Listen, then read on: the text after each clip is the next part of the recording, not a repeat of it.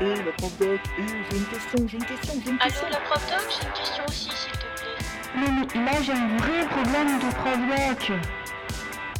Alors aujourd'hui, dans les petites jazettes de la prof doc rock, nous allons répondre à la question Mais à quoi sert ce bilan d'activité, la prof doc rock alors en fait, j'ai un problème avec les bilans. Je fais des bilans mensuels que j'envoie à l'administration, que je garde dans mes archives, que, je communique à mes équipes ou parfois euh, euh, au, au chef de département pour montrer un petit peu toutes les séances qu'on fait. Donc basiquement, le bilan, c'est toujours un peu les mêmes rubriques.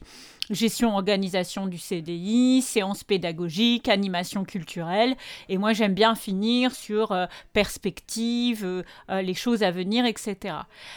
Ça me sert également pour faire ce fameux bilan d'activité de fin d'année. Alors, il n'y a pas besoin d'être très conséquent, mais en tout cas, avoir euh, une vision globale. Vous pouvez travailler euh, également de façon visuelle. Ça peut être, euh, vous pouvez intégrer des, cartes mentales dans votre, dans votre bilan, mais avoir justement un résumé en fait de votre année, un polaroid, moi j'appelle ça, c'est-à-dire vraiment être capable de, de jeter un coup d'œil sur tout ce qui s'est passé au CDI.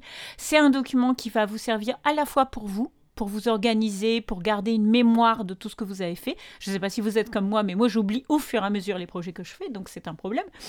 Mais également, en fait, ça va permettre bah, peut-être d'amorcer une discussion avec l'administration, euh, d'appuyer des demandes au niveau, par exemple, de matériel, de meubles, de mobilier voire même euh, au niveau des équipes euh, qui, euh, qui, composent le CDI.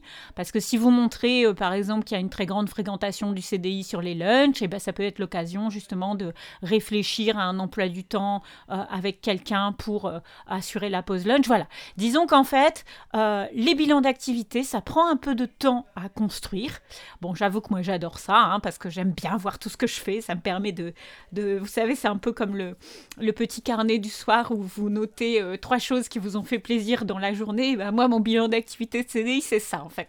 Ça me permet vraiment de, faire le point et en fait, de juste de faire une liste, par exemple, des actions que vous avez fait sur un niveau de classe, et ben ça, ça donne du baume au cœur, ça, ça, souvent c'est impressionnant, donc il n'y a pas de raison de s'en priver.